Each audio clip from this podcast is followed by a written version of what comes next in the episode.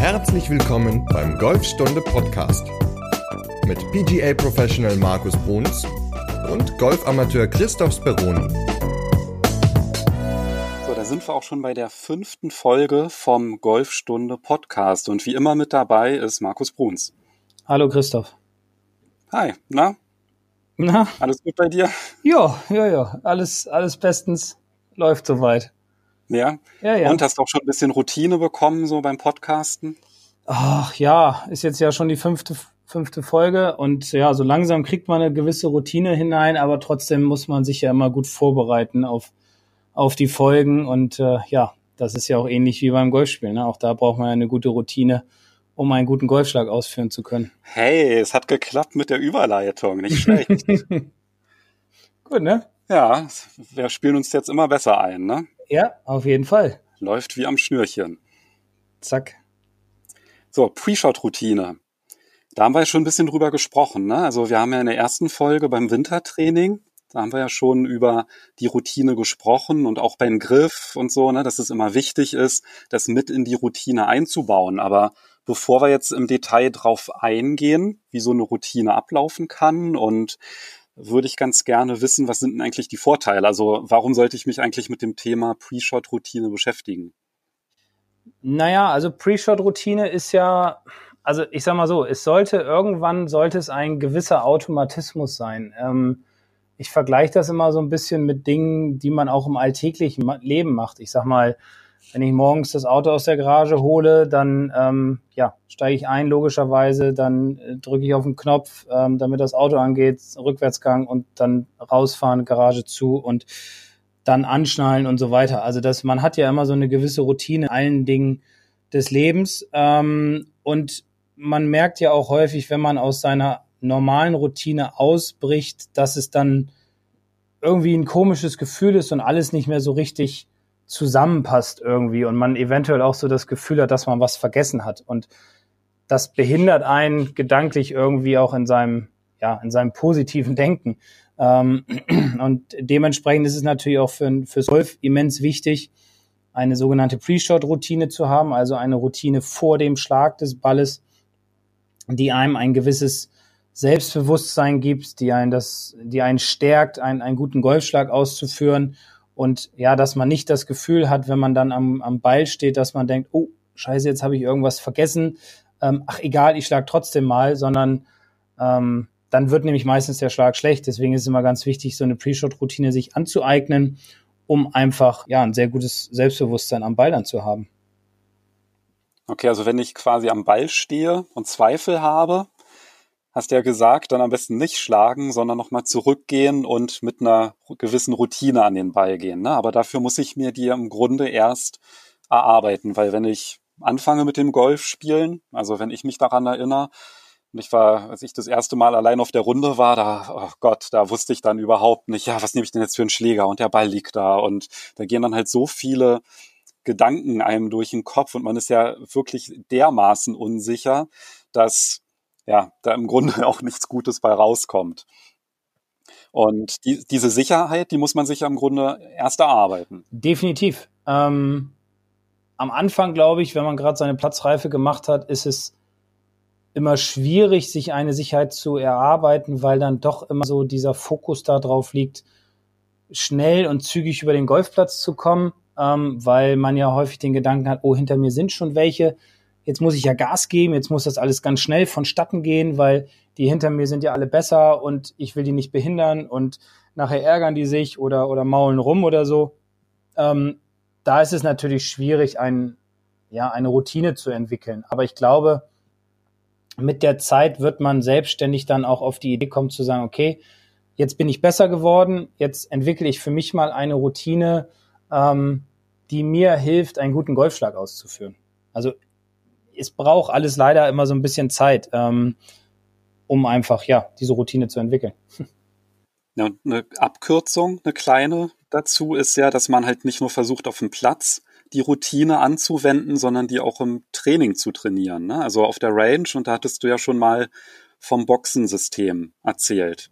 Genau. Ähm, da hatten wir auch schon mal ein Video zugedreht. Das können wir vielleicht dann auch noch mit in dem Podcast verlinken, ähm, wo man das dann noch mal ein bisschen genauer sehen kann. Also dieses, dieses Boxensystem, ähm, das hilft einem dann im Endeffekt innerhalb von, von drei Boxen sozusagen, sich auf seinen Schlag vorzubereiten, sich zu überlegen, welchen Schläger man nimmt. Ähm, in der zweiten Box dann einfach noch mal, ja, durchzuatmen, sich voll auf den Schlag zu fokussieren, vorzustellen, wie der Ball fliegt um dann einfach am Ball selbstbewusst gestärkt an den Ball rangeht und am Ball einfach nicht mehr denkt, sondern dann im Endeffekt nur noch den Ball schlägt. Das kann man auch wunderbar auf der Driving Range trainieren, aber ich glaube, das können wir einfach mit dem Video, sieht man das da immer dann noch am, am deutlichsten. Genau, und das ist ja halt wichtig, dass du ja gesagt hast, ne, die Schlagvorbereitung, das passiert halt in einer Box und in der anderen Box ist dann halt die Durchführung des Schlages und bei der Durchführung möglichst ja, mit wenig Gedanken an den Ball zu gehen. Was gehört denn für dich zu einer guten Vorbereitung oder zu einer guten Schlagvorbereitung, die ja dann letztendlich Teil der Routine ist? Also du meinst den, den Ablauf von bis? Genau. Genau. Ähm, also da, ich kann ja mal so aus meiner Erfahrung erzählen oder so, wie meine Routine aussieht, wenn ich auf dem Platz bin. Ähm, das hat sich natürlich auch über Jahre hinweg entwickelt und für mich ist es einfach der beste Weg diese Routine zu machen, wie ich sie jetzt kurz erzählen möchte. Ähm, also ich stelle im Grunde immer meinen Golfbag auf der rechten Seite ab, wenn es möglich ist. Dann ziehe ich, ich ziehe immer den Handschuh aus zwischen den einzelnen Schlägen und auf dem Weg zum nächsten. Darf ich ganz kurz fragen, ja. eine ganz kurze Zwischenfrage. Hat es einen Grund, warum du dein Golfbag rechts abstellst? Ja, weil ich immer denke, wenn es links von mir steht, steht es mir ja sozusagen im Rücken.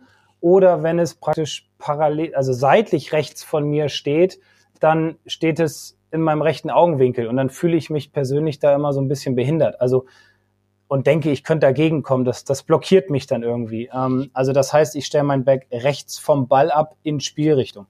Immer so ein bisschen mhm. zurückversetzt, dass ich es natürlich auch nicht treffe, weil das ist für mich einfach ja so eine Macke. Ne? Aber das habe ich mir angewöhnt und da ist, kann ich auch sicher sein, dass ich das Back nicht treffe, weder mit dem Schläger noch mit dem Ball. Ja, okay. Das ist ganz interessant. Ich habe mir noch nie Gedanken gemacht, wo ich mein Backup stelle. Ist natürlich dann blöd, wenn der Ball direkt vorm Wasser liegt, ne? weil dann steht dein Back im ja, man drin. muss es natürlich dann so, ne, logisch, ich schmeiße es jetzt nicht in den Teich rein, nur weil es mich behindert.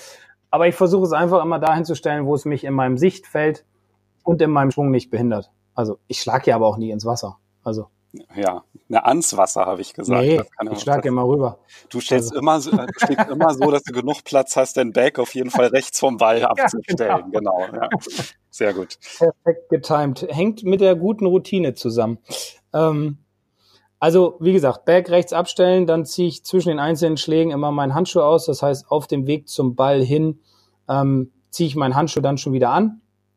Und auf dem Weg zum Ball versuche ich mir dann auch schon so die Situation anzuschauen. Also wo liegt mein Ball? Was könnte auf dem Weg zum Grün im Weg sein? Ist da vielleicht noch ein Wasserhindernis? Ist da ein Bunker? Ist da ein großer Baum? Wie ist das Grün aufgebaut? Ähm, geht es nach oben das Grün oder fällt es von hinten nach vorne oder von links nach rechts oder rechts nach links, wie auch immer? Wo steht die Fahne im Grün? Dann kommt so ein Gedanke auch auf dem Weg, ist es sinnvoll, den Ball an die Fahne zu schlagen äh, oder vielleicht auch sinnvoller einfach den Ball irgendwo auf dem Grün zu platzieren, weil das Grün relativ schwierig aufgebaut ist. Das sind schon mal so, so Gedanken, die ich habe, wenn ich zum Ball hingehe, also wenn ich in die Nähe des Balles komme, um einfach dann am Ball halt auch Zeit zu sparen, weil dann stehe ich am Ball, hole meinen Laser raus, gucke mir halt an, wie weit es zur Fahne ist, check nochmal, wo der Wind herkommt, indem ich einfach so einen kleinen Grasbuschel rausreiße und den nach oben werfe ähm, und dann entscheide ich mich halt, welchen Schläger ich nehme, um dann den Handschuh zuzumachen, meine Probeschwünge zu machen, nochmal zu gucken, wo es lang geht, um dann am Ball einfach voll fokussiert auf den Ball zu sein, um einen guten Golfschlag auszuführen. Also manche machen es auch so, dass sie erst an den Ball rangehen und dann sich das Ganze überlegen, was ich gerade beim, beim Laufen mir überlegt habe, was aber natürlich unheimlich viel Zeit kostet ähm, und dementsprechend natürlich auch einen Unterdruck setzt auf den Platz, wenn hinter einem jemand ist. Das heißt, man hat dann nicht mehr so viel Zeit am Ball. Und ich bin Freund davon, eher ein bisschen mehr Zeit am Ball zu haben. Das versuche ich auch immer meinen Platzreifeschülern oder meinen Anfängern beizubringen oder auch anderen Leuten in einer höheren Spielklasse. lieber eine ordentliche Vorbereitung, damit man am Ball dann genügend Zeit hat, ähm, die man dann auch nutzen sollte. Okay. Und wenn du das dann, also das ist ja, wie du es am Platz machst und wenn du jetzt mit dem Boxensystem arbeitest auf der Range, ähm, wie gehst du da dann vor? Also was sind dann so Punkte, die du dann halt ganz bewusst auch in diesen Ablauf einbaust? Also ganz bewusst baue ich definitiv immer ein, dass wenn ich auf der Driving Range trainiere, dass ich mir ein Ziel suche ähm, und nicht einfach wahllos Bälle schlage. Das, das schon mal vorneweg, weil ähm, sonst bringt das ganze System mit der Routine ja im Endeffekt auch nicht so viel, weil ich möchte ja auch sehen, ob die Routine funktioniert hat, wenn mein Ball dann in die richtige Richtung fliegt und das Ziel dann im Endeffekt auch trifft. Ähm, also das mache ich auf jeden Fall. Dann lasse ich mir auch im Endeffekt immer relativ viel Zeit auf der Driving Range. Also ich versuche im Grunde immer dann wirklich die Routine so zu machen, wie ich sie auf dem Platz mache. Das heißt auch, ich schmeiße nicht alle Bälle auf einen Haufen und schlage einen Ball nach dem anderen, sondern ich schlage immer nur einen Ball zur Zeit und lasse die anderen Bälle einfach im Korb irgendwo an meinem, meinem Golfbag dann stehen, so dass ich dann im Endeffekt immer ja, erstmal eine kleine Regenerationszeit zwischen den einzelnen Schlägen habe, beziehungsweise dann auch wirklich meine volle Routine durchführen kann. Und ich mache es auch so, dass ich mir dann auf der Driving Range einfach zwei Sticks hinlege oder zwei Schlägerschäfte, um dieses Boxensystem noch ein bisschen mehr zu simulieren, noch besser zu verdeutlichen, damit sich das noch mehr im Unterbewusstsein verankert. Okay, und was sind da sinnvolle Übungen, die man da noch einbauen kann? Also so ganz Sachen, die, wo du empfehlen würdest, also wenn ich jetzt an meiner Routine arbeiten möchte, ähm, gibt es da Sachen, die ich ganz konkret umsetzen könnte, so als Impuls? Ähm, ja, also wie gesagt, Boxensystem sowieso steht über allem ähm, mit den Schlägern auf dem Boden. Dann würde ich immer empfehlen, und das ist im Endeffekt auch, was man bei jedem Schlag machen kann, egal ob es jetzt ein Drive ist oder, oder, oder ein Putt, ähm, mit einem Zwischenziel zu arbeiten, auch schon auf der Driving Range. Und ich hatte eben schon kurz erwähnt, dass ich immer mit einem, einem gewissen Ziel arbeite, also mir immer eine Fahne suche, unterschiedliche Längen nehme, also unterschiedliche Schläger, dann versuche immer Schilder zu treffen oder Grüns zu treffen.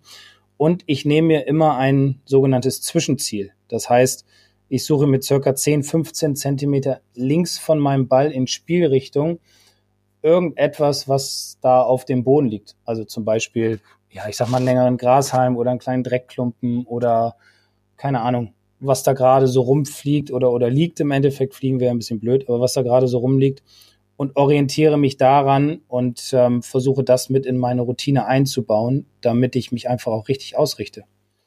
Okay, also das eine ist das Zielen, ne, was ganz, ganz wichtig ist, und dann der zweite Punkt, das Ausrichten. Genau. Und hast du da auch irgendwelche Tipps, was man auf der Range machen genau, könnte? Also wie gesagt, mit dem Zwischenziel arbeiten, ähm, das, das würde ich immer empfehlen, dass man das auf der Driving Range auch ausprobiert. Ähm, dabei ist es dann allerdings immer ganz wichtig, wenn man das macht, dass man, wenn man dann an den Ball herangeht, dass man erst den Schlägerkopf hinstellt an den Ball, so dass die Mitte des Schlägerkopfes praktisch am Ball ist und im Endeffekt auch zu diesem 10 bis 15 Zentimeter entfernten Zwischenziel zeigt und dass man dann erst seine Füße dazu parallel stellt. Weil sollte man erst die Füße hinstellen und dann den Schlägerkopf, dann passt der Abstand eventuell nicht, dann verrückelt man die Füße zu weit nach links oder zu weit nach rechts. Ähm, und dann wundert man sich im Endeffekt, dass der Ball, ja, wie gesagt, entweder zu weit nach rechts oder links geflogen ist und denkt, man hat irgendwas falsch gemacht in seiner Bewegung. Dabei war es im Endeffekt nur die falsche Ausrichtung, die man sich dann antrainiert hat.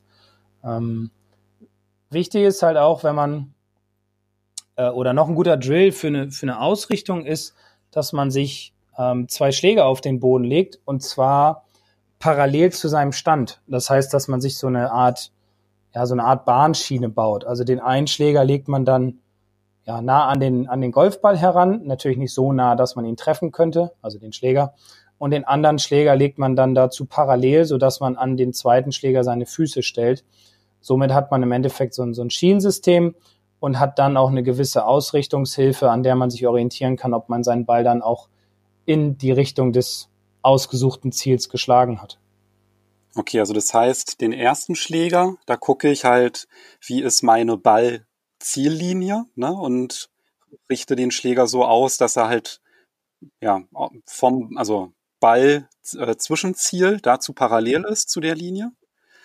Dann stelle ich meinen, also dann gehe ich halt an den Ball, richte den Schläger aus, dass der die, also parallel ist zu dieser, äh, zu dem Schläger oder den Stick, den ich auf den Boden gelegt habe, nehme meinen Stand ein und lege dann einen zweiten oder den Schläger, den ich in der Hand habe, quasi an meinen Fußspitzen entlang.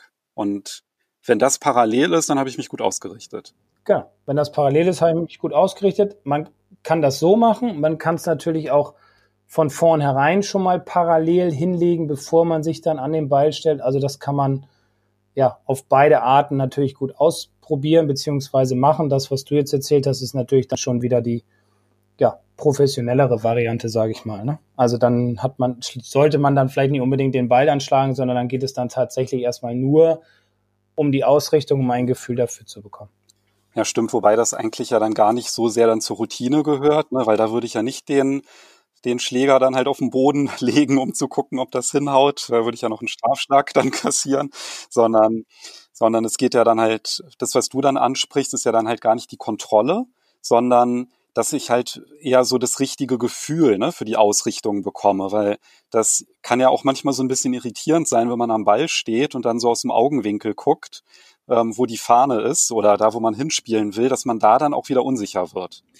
Ähm, ja, also, wie gesagt, ich würde erstmal die zwei Schläger auf den Boden legen, schon direkt. Einen für den Ball, einen für die Füße, dann ein paar Bälle schlagen ähm, und dann halt das, was du eben sagtest, einfach mal zwei Schläger in die Hand nehmen, sich Richtung Ball stellen, einen, Ball, einen Schläger an den Ball legen und den anderen dann an die Zehenspitze, nachdem man seine Standposition eingenommen hat, um dann einfach nochmal zu sehen, passt alles, ist alles relativ parallel. Und ähm, dieses Gucken aus dem Augenwinkel, ja, das ist auch so eine Sache, was ich immer wieder feststelle als wenn ich mit, mit Schülern auf dem Platz bin, ähm, dass sie sich häufig, obwohl sie vielleicht ein Zwischenziel genommen haben, sich dann trotzdem immer noch mal falsch orientieren. Und zwar ist es so, dass wenn man neben dem Ball steht, also in seiner Ansprechposition, dass ich dann häufig sehe, dass die Leute dann aus der Ansprechposition nochmal den gesamten Oberkörper heben, dann dadurch natürlich sehr flexibel in der Halsrotation sind. Ähm, und dadurch wollen sie einfach gucken, ob sie sich ja, richtig orientiert haben, richtig ausgerichtet haben. Das Problem dabei ist aber, wenn ich den Oberkörper hebe und drehe meinen Hals oder kann ihn dann sehr gut drehen, dann habe ich ein riesen Blickfeld. Das heißt, ich weiß dann gar nicht genau, ob ich die Fahne angepeilt habe oder nicht. Und sehe dann vielleicht ganz viel links von der Fahne noch, ganz viele Dinge rechts von der Fahne, ähm, bin mir aber nicht hundertprozentig sicher. Und deswegen ist es wichtig, auf dem Platz einmal dieses Zwischenziel zu haben, aber auch so mache ich das immer, in der Ansprechposition die Körperwinkel zu halten und dann nur den Hals ja ganz leicht zu drehen, so dass man im Endeffekt nur aus dem Augenwinkel heraus ja die Fahne sehen kann oder das Ziel, wo man gerade hin will, hin will. Weil dann weiß man, okay, ich habe mich richtig ausgerichtet, ich stehe jetzt gut zum Ball und ich kann loslegen. Ähm, und ja, weil man halt nur ein kleines Blickfeld dann im Endeffekt hat. Gehört es auch zu deiner Routine, dass du vor dem Schlag nochmal Richtung Ziel guckst oder? Ja. Ja, also, okay. Vor dem Schlag gucke ich immer, ob meine Füße parallel stehen und daran gehen dann meine Augen mit einer ganz leichten Halsrotation praktisch in Richtung Ziel und dann achte ich darauf, dass ich nicht zu viel praktisch im linken Auge sehe, sondern ja, dass, dass der Hauptteil in meinem linken Auge eigentlich mein Ziel ist. Also ich sag mal, wenn ich aufs Grün schlage, natürlich die Fahne dann, wenn das passt, dass ich dann hauptsächlich die Fahne im Auge habe. Weil dann weiß ich, okay, jetzt kann ich loslegen, jetzt kann ich den Hebel drücken und, und Vollgas geben. Ne? Mhm, okay. Das heißt, wir hatten jetzt im Grunde als Teil der Routine die Schlagvorbereitung, ne, dass man halt sich überlegt, also alles checken, was ist die Entfernung, wie liegt der Ball, ähm, welchen Schläger nehme ich, wie ist der Wind und so weiter. Also dass man halt wirklich sich sicher ist, ähm, ja, mit dem richtigen Schläger dann halt auch in Richtung Ball zu gehen. Und dann haben wir ja quasi beim Zielen das Zwischenziel definiert und stellen uns an den Ball und in den Folgen drei und vier, da hast du ja erzählt, ne, worauf man achten sollte, wenn man sich ausrichtet, also mhm. das Setup. Mhm. Und noch irgendwas, was man beachten sollte, bevor es dann in die Ausführung geht? atmen. ja, ja ich ganz spannend. Hm? Also ja? dieser Übergang von ich stehe jetzt am Ball ja. und jetzt leite ich den Schwung ein. Ne? Also das Thema Schwunggedanke ist ja da auch so ein bisschen, glaube ich, da so ein Thema.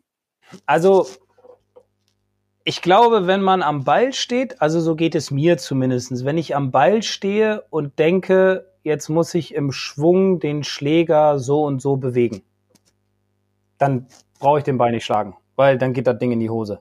Ähm, ja, der, der Ball fliegt dann überall hin. Oder wenn ich am Ball stehe und sage, oh, habe ich jetzt richtig gegriffen? Ah, ich glaube schon, ich hau einfach mal drauf, mal gucken, was passiert. Ähm, auch das, das geht nicht, das funktioniert nicht. Ähm, deswegen ist es sinnvoll, vorher diese Routine zu machen und da komme ich nochmal kurz auf dieses Boxensystem zurück, dass man in den Boxen sich dann überlegt, welchen Gedanken habe ich, wie soll mein Ball fliegen, welche Flugbahn eventuell einnehmen? Ähm, und durch die Probeschwünge, die man ja auch in diesen Boxen macht, dann ein Gefühl für die Bewegung zu bekommen, um dann am Ball selber nicht mehr drüber nachzudenken, was ich da zu tun habe. Weil der Körper hat in den Probeschwüngen vor dem Ball oder neben dem Ball im Grunde die Bewegung, die man machen will, abgespeichert, beziehungsweise die hat der Spieler auch schon in Stunden auf der Driving Range ja, zum größten Teil automatisiert. Deswegen am Ball nicht mehr denken. Ist meine Empfehlung. Schaffst du das gar nicht zu denken? Nee. Manchmal denke ich auch, aber dann breche ich ab.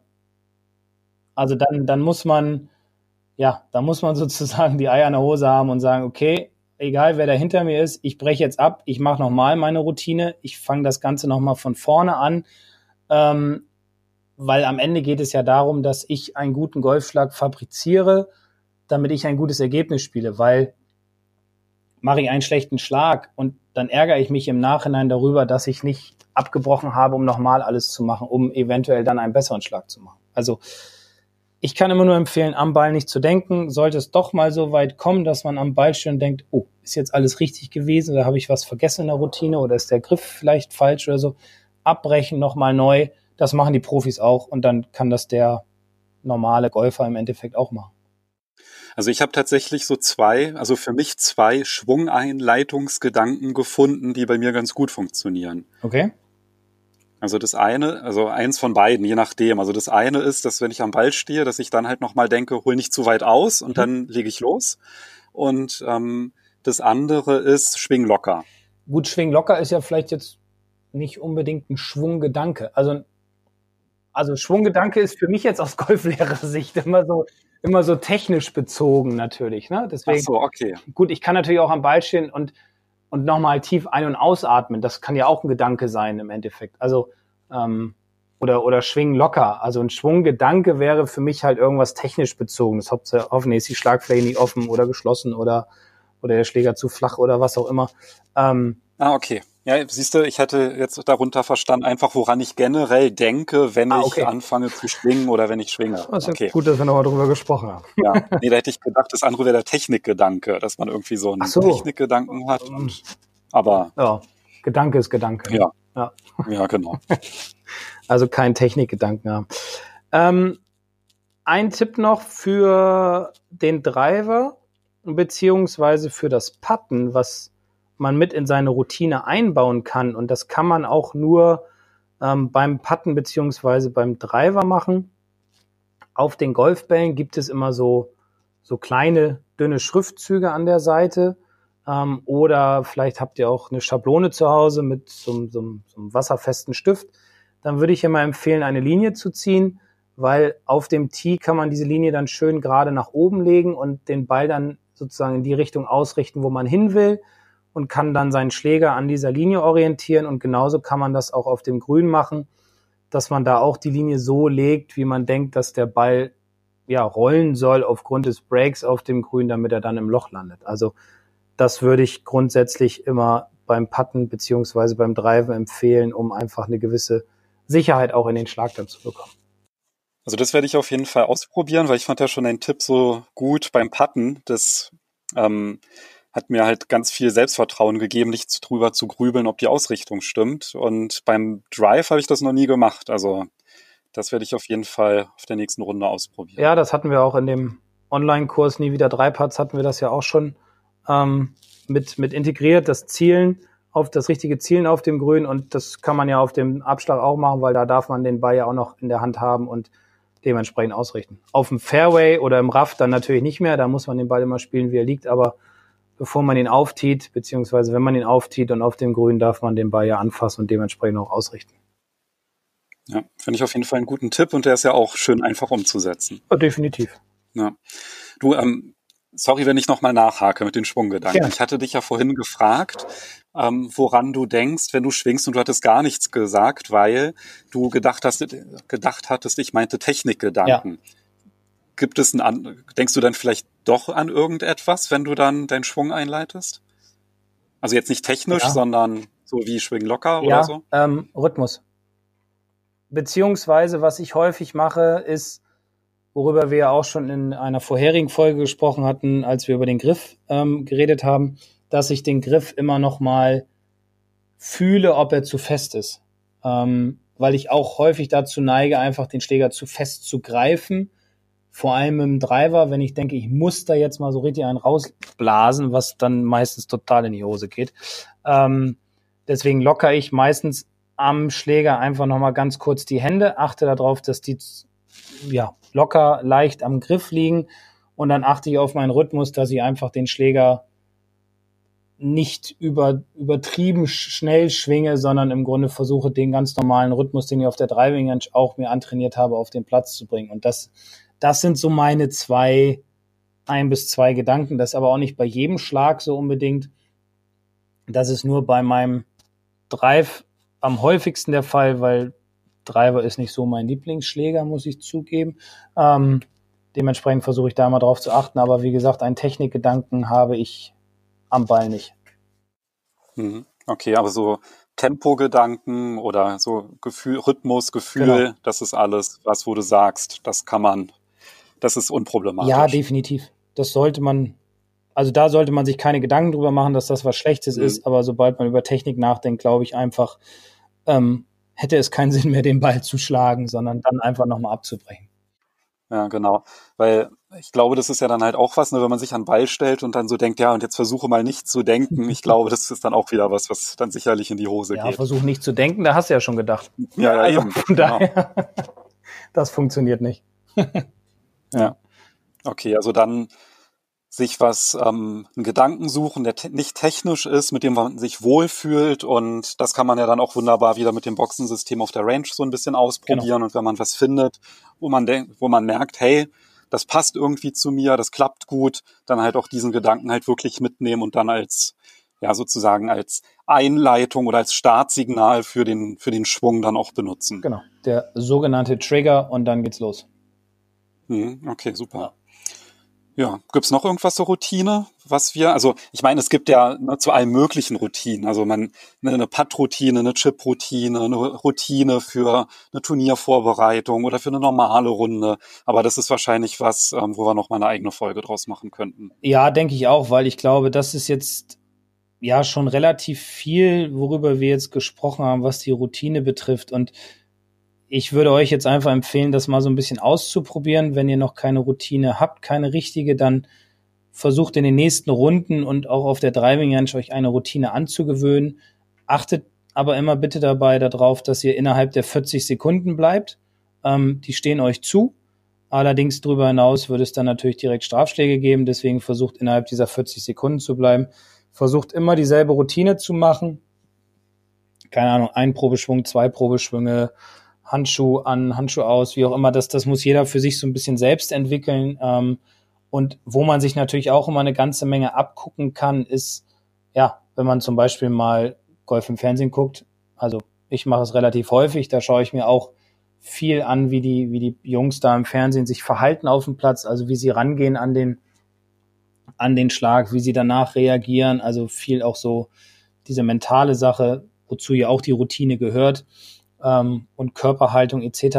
Und wenn's, wenn ihr mal die Möglichkeit habt, ein Turnier live zu sehen, also hier bei uns in der Nähe ist ja jedes Jahr immer Green Eagle in der Nähe von Hamburg, ähm, Porsche European Open, dann sollte man da mal hinfahren und einfach mal so ein paar, paar Pros auf der Runde verfolgen. Und ich war dieses Jahr da.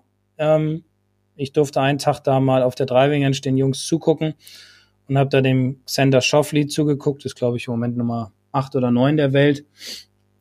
Und der hat auch, auch beim Training immer verschiedene Situationen trainiert, nicht stumpf einfach Bälle geschlagen, sondern immer sich ein Ziel gesucht. Vor allem beim kurzen Spiel, da war der, ja, anderthalb Stunden habe ich ihm dazu geschaut. Da hat er immer Bälle, jeder Ball lag immer in einer anderen Situation, hat immer auf eine andere Fahne gechippt oder gepitcht oder aus dem Bunker auf andere Fahnen oder andere Situationen gemacht, gespielt und hat auch immer seine Routine gemacht, so wie er es auf dem Platz auch machen würde. Vielleicht nicht ganz so in der Länge wie auf, auf, auf dem Platz, aber schon immer eine gewisse Routine. Er hat immer den Handschuh so leicht hochgezogen und das war für ihn dann immer zum Beispiel so ein, so ein Trigger, wo er sagt, so, jetzt mache ich den Schlag. Also das kann ich immer nur jedem empfehlen, auch sich da einfach mal diese ja, Vorgehensweise der Pros im Fernsehen anzuschauen. Gibt es da auch was, was du dir selber abgeschaut hast, wo du gedacht hast, hey, ähm, das probiere ich mal aus und hat dir dann so gut gefallen, dass du es auch mit eingebaut hast in deine?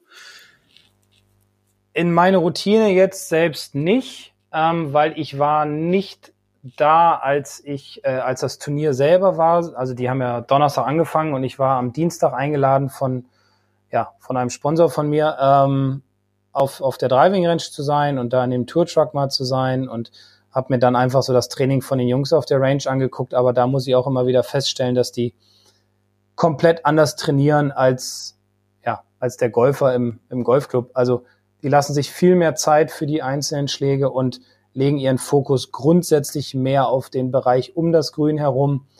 Also ich sag mal, wenn die zwei Stunden da sind, dann sind die anderthalb Stunden oder anders gesagt, dann sind sie eine halbe Stunde auf der Driving Range, machen Eisen und, und Driver und den Rest der Zeit verbringen sie dann halt mit Schlägen ums Grün herum, weil sie da halt ja das meiste Gefühl brauchen, um dann natürlich auch ihr, ihr Preisgeld mitzunehmen.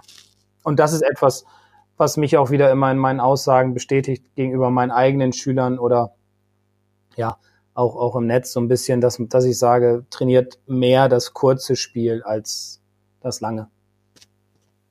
Ja, also da lässt sich auf jeden Fall eine Menge Schläge sparen und das ist ja dann auch immer das, ne, wo man sich am meisten noch auf den Platz, also auf den Platz einstellen muss. Ja, weil die Grüns ja immer unterschiedlich sind. Ne? Also wenn man immer auf demselben Platz spielt, klar, dann sollte man es auch trainieren, auch wenn die Grüns immer relativ identisch sind. Aber wenn man viel unterwegs ist zum Beispiel, dann sollte man grundsätzlich auch mal 10, 20 Minuten auf die Driving Range gehen, Bälle schlagen, ein bisschen warm werden und danach noch mal eine halbe Stunde auf dem Puttinggrün oder um das Puttinggrün herum die Schläge machen, um zu sehen, wie reagiert der Ball, wie schnell sind die Grüns, ähm, sind sie stark onduliert oder nicht. Also da sollte man relativ viel Zeit verschwenden. Verschwenden, nicht in dem Sinne negativ gemeint, sondern positiv, Entschuldigung. Verbringen. investieren. Oder investieren, genau. ja, super. Dann haben wir jetzt ja für den Winter oder fürs Wintertraining eine ganze Menge. Ne? Wir haben den Griff, die Ansprechposition, die Routine, wie man das halt alles sinnvoll trainieren kann. Und ja, langsam sollten wir uns dann mal dem Schwung nähern. Ne? Genau. Und da gehen wir dann in der nächsten Folge darauf ein, dass wir uns an den Golfschwung heranwagen sozusagen ähm, und starten dann im Endeffekt so, nachdem wir jetzt das Setup gemacht haben und den Griff, startet der Golfschwung ja mit dem sogenannten Takeaway, also mit dem ersten Teil des Ausholens und darüber werden wir dann in der nächsten Folge sprechen, mit welchen Drills, also Übungen ihr ja euch ein gutes Takeaway aneignen könnt. Ja, beim Takeaway, da kann man auch ziemlich viel falsch machen, ne? Ja, also ist ja auch so eine Basissache, ne? Da liegen ja auch viele, viele grundlegende Dinge drauf, dass die dann äh, negative oder positive Auswirkungen auf den Golfschwung haben können, ja, ganz klar. Ja. Also lohnt sich auf jeden Fall reinzuhören. Definitiv. Und bis zur nächsten Folge würden wir uns auf jeden Fall über Feedback freuen, Bewertungen und ja, schreibt uns einfach eine Mail, kontaktiert uns über Social Media. Wir freuen uns über jede Nachricht und ja, dass wir auch einfach wissen, welche Themen wir auf jeden Fall noch behandeln sollten, was wir besser machen können, würde uns sehr freuen. Genau. Das Feedback ist immer gut. Ähm, dann können wir weiter an uns arbeiten und euch mit neuem Input versorgen. Genau, also in dem Sinne bis Folge 6 und habt eine schöne Zeit. Bis dahin. Bis dahin, macht's gut. Ciao.